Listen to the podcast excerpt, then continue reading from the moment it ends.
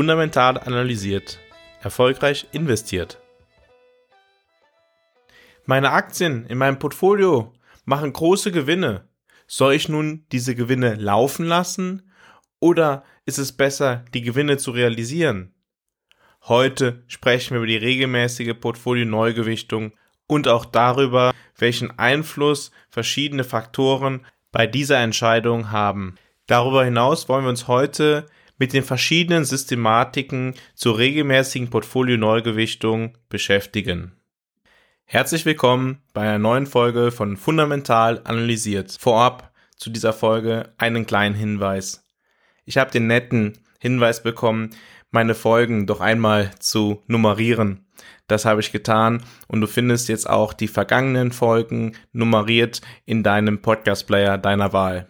Nachdem wir uns in den letzten Wochen zunächst mit der strategischen Portfolioaufstellung, mit der ein vernünftiger Portfolioaufbau immer beginnen sollte, beschäftigt haben, dann im Anschluss zur taktischen Portfolioaufstellung übergegangen sind und in der letzten Woche uns mit der Frage beschäftigt haben, wann und wie die Überprüfung deiner Portfolioaufstellung erfolgen sollte, beschäftigen wir uns heute mit dem Thema Rebalancing, also Anpassung der Portfoliogewichte. Wann sollten wir Abweichungen von der strategischen Portfolioaufstellung, von der taktischen Portfolioaufstellung wieder so anpassen, dass sie die Vorgaben, die wir uns eigentlich gesetzt haben, im Sinne der strategischen und oder der taktischen Portfolioaufstellung erfüllen.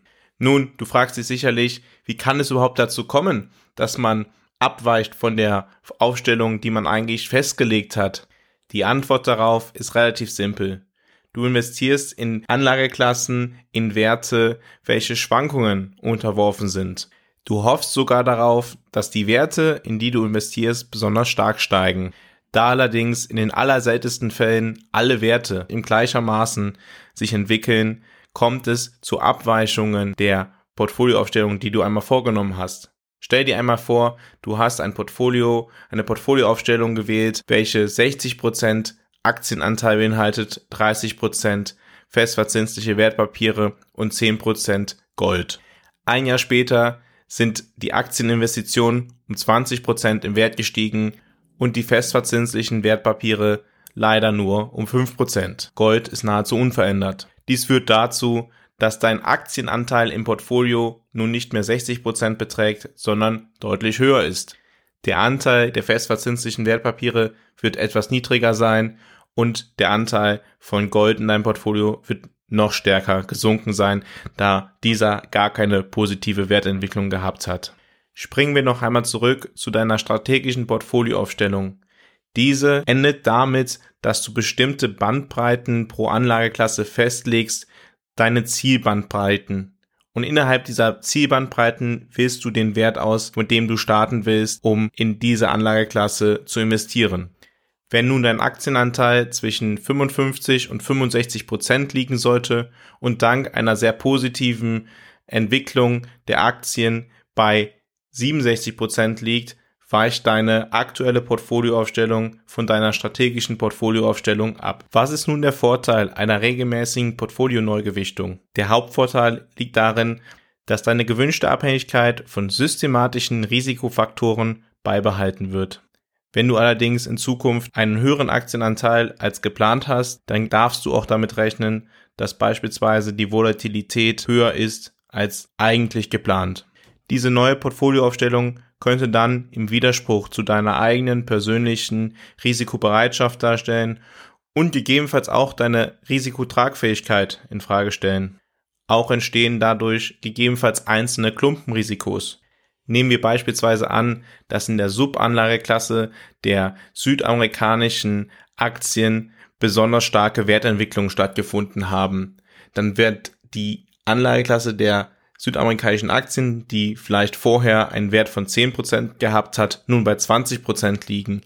Dementsprechend ist ein Risiko, was Risikofaktoren in Südamerika betrifft, deutlich höher als vorher angenommen.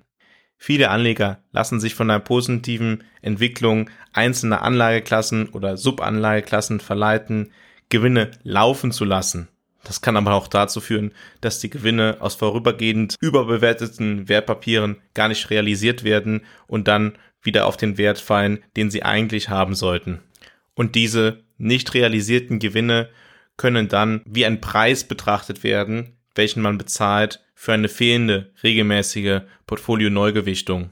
Nun, wie geht man damit um? Es gibt eigentlich zwei wichtige Ansätze, die man wählen kann, um sich diesem Problem zu stellen.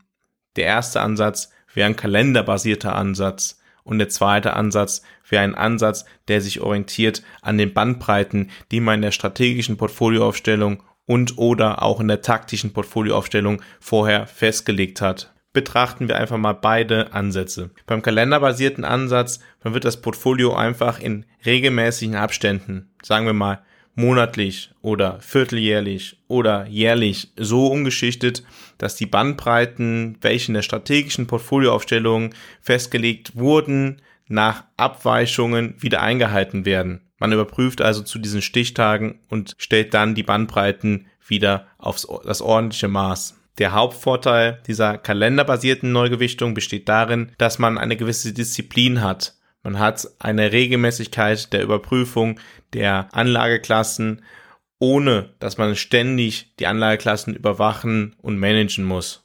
Der Nachteil besteht aber auch darin, dass das Portfolio gegebenenfalls zwischen den Neugewichtungsterminen erheblich von der strategischen Portfolioaufstellung abweichen kann und gegebenenfalls nur am Neugewichtungstag wieder den Bandbreiten der strategischen Portfolioaufstellung entspricht.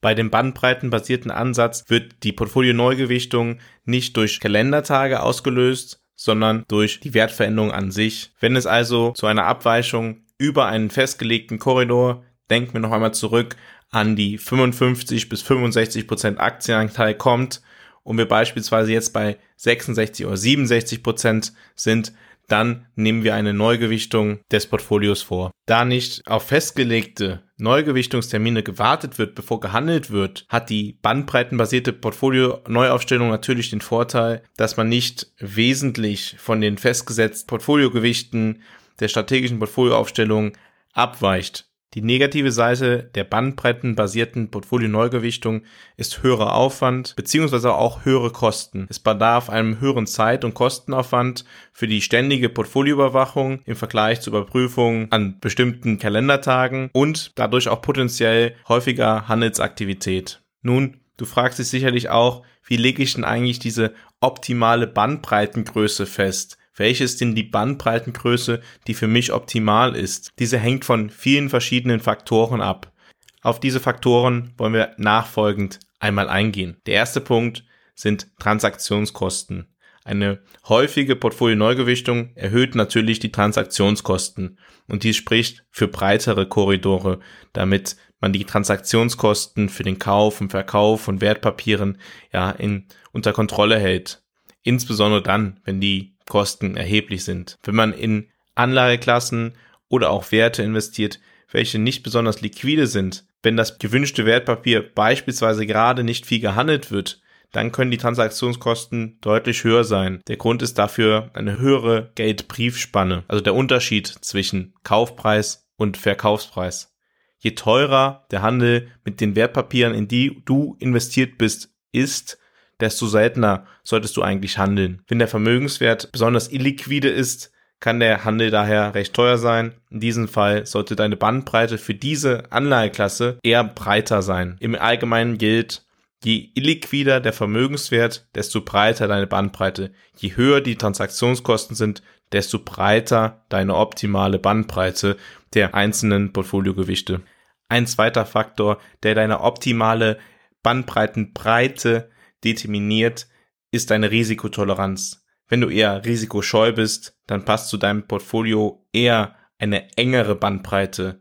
Je höher deine Risikotoleranz ist, desto breiter kannst du deine optimale Bandbreite einstellen. Dann hast du weniger das Bedürfnis, schnell deine Buchgewinne zu realisieren. Aber auch deine steuerliche Position hat Einfluss auf die optimale Bandbreite. Portfolio-Neugewichtungen haben regelmäßig steuerliche Auswirkungen. Es kann dazu kommen, dass Kapitalgewinne oder auch Verluste realisiert werden. Daher weisen steuerpflichtige Portfolios in der Regel breitere Bandbreiten auf als steuerfreie Portfolios. Die Bandbreiten von steuerpflichtigen Portfolios können auch besonders breit sein, wenn man noch Verlustvorträge zu nutzen hat. Es ist auch möglich, dass Bandbreiten asymmetrisch sind. Das heißt, dass die Bandbreite unterhalb eines bestimmten Zielgewichtes geringer sein kann als oberhalb. Sprich, wenn du beispielsweise 60% Aktien hast, legst du dann fest, dass nach unten es eine Grenze von 57% gibt, nach oben aber beispielsweise von 67%. Ein weiterer Faktor, der deine optimale Bandbreitenweite definiert, ist die Korrelation der verschiedenen Anlageklassen zueinander. Je höher die Korrelation zwischen den einzelnen Anlageklassen in deinem Portfolio, desto seltener muss dein Portfolio ausgeglichen werden. Wenn sich alle deine Anlageklassen, deine Vermögenswerte tendenziell in dieselbe Richtung bewegen, dann bleiben die Werte in der Regel eher innerhalb der festgelegten Bandbreiten. Wenn du beispielsweise sowohl Aktien als auch Anleihen im Portfolio hast und beide steigen um 25% im Wert, dann wird die Gewichtung im Portfolio wahrscheinlich innerhalb der akzeptierten Grenzen bleiben. Wenn du jedoch Aktien hast, die um 25% steigen und deine Anleihen sinken um 25%, dann werden deine Bandbreiten wahrscheinlich über- oder unterschritten. Auch dein genereller Ansatz, mit dem Themen wie Momentum umzugehen, also mit der Frage, ob du glaubst, dass sich aktuelle Trends fortsetzen, haben Einfluss auf deine optimale Bandbreitenweite. Bist du der Überzeugung, dass sich Trends eher fortsetzen, dann kannst du eine weitere Bandbreitenweite wählen. Erwartest du aber eine Umkehr des Marktes, also eine Umkehrung Richtung Mittelwert, dann solltest du eher engere Bandbreiten für die Portfolio-Neugewichtung wählen. Wie schon unter dem Stichwort Transaktionskosten beschrieben, ist die Liquidität ein wichtiger Faktor bei den Bandbreiten. Illiquide Anleihen, wie beispielsweise Investments in Private Equity oder Immobilien, sind mit höheren Transaktionskosten, mit höheren Handelskosten verbunden. Diese Liquiditätskosten fördern die Anwendung breiterer Neugewichtungsbandbreiten. In Abhängigkeit von deinem gewählten Neugewichtungsansatz spielt auch das Thema der Volatilität eine größere Rolle. Die Volatilität der Anlageklassen wirkt sich genauso auf die optimale Bandbreite aus. Je höher die Volatilität deiner Anlageklassen ist, desto enger ist deine optimale Bandbreite. Dies liegt daran, dass eine höhere Volatilität die Wahrscheinlichkeit erhöht, dass die tatsächliche Portfolioaufstellung im Zeitverlauf von der strategischen Portfolioaufstellung abweicht. Insgesamt kann man festhalten, dass die Wahl der optimalen Bandbreite für die verschiedenen Anlageklassen in der strategischen Portfolioaufstellung von einer Abwägung zwischen Risikokontrolle, Transaktionskosten und Korrelationen zwischen den verschiedenen Anlageklassen abhängt. In komplexen Situationen wird es darauf ankommen, eine quantifizierte Kosten-Nutzen-Analyse durchzuführen, um dann zu einer Bandbreite zu kommen, die für einen persönlich ideal ist. Klasse, dass du auch heute wieder bei Fundamental analysiert dabei warst und in der Folge der Wissenspodcast dich weiter auf den Weg gemacht hast zu deinem persönlich optimalen Portfolio. Besuche auch gern die Homepage von Fundamental Analysiert, fundamentalanalysiert.com. Bewerte gerne den Podcast und empfehle die Folge gerne jemanden weiter, der auch Nutzen aus dieser Folge ziehen könnte.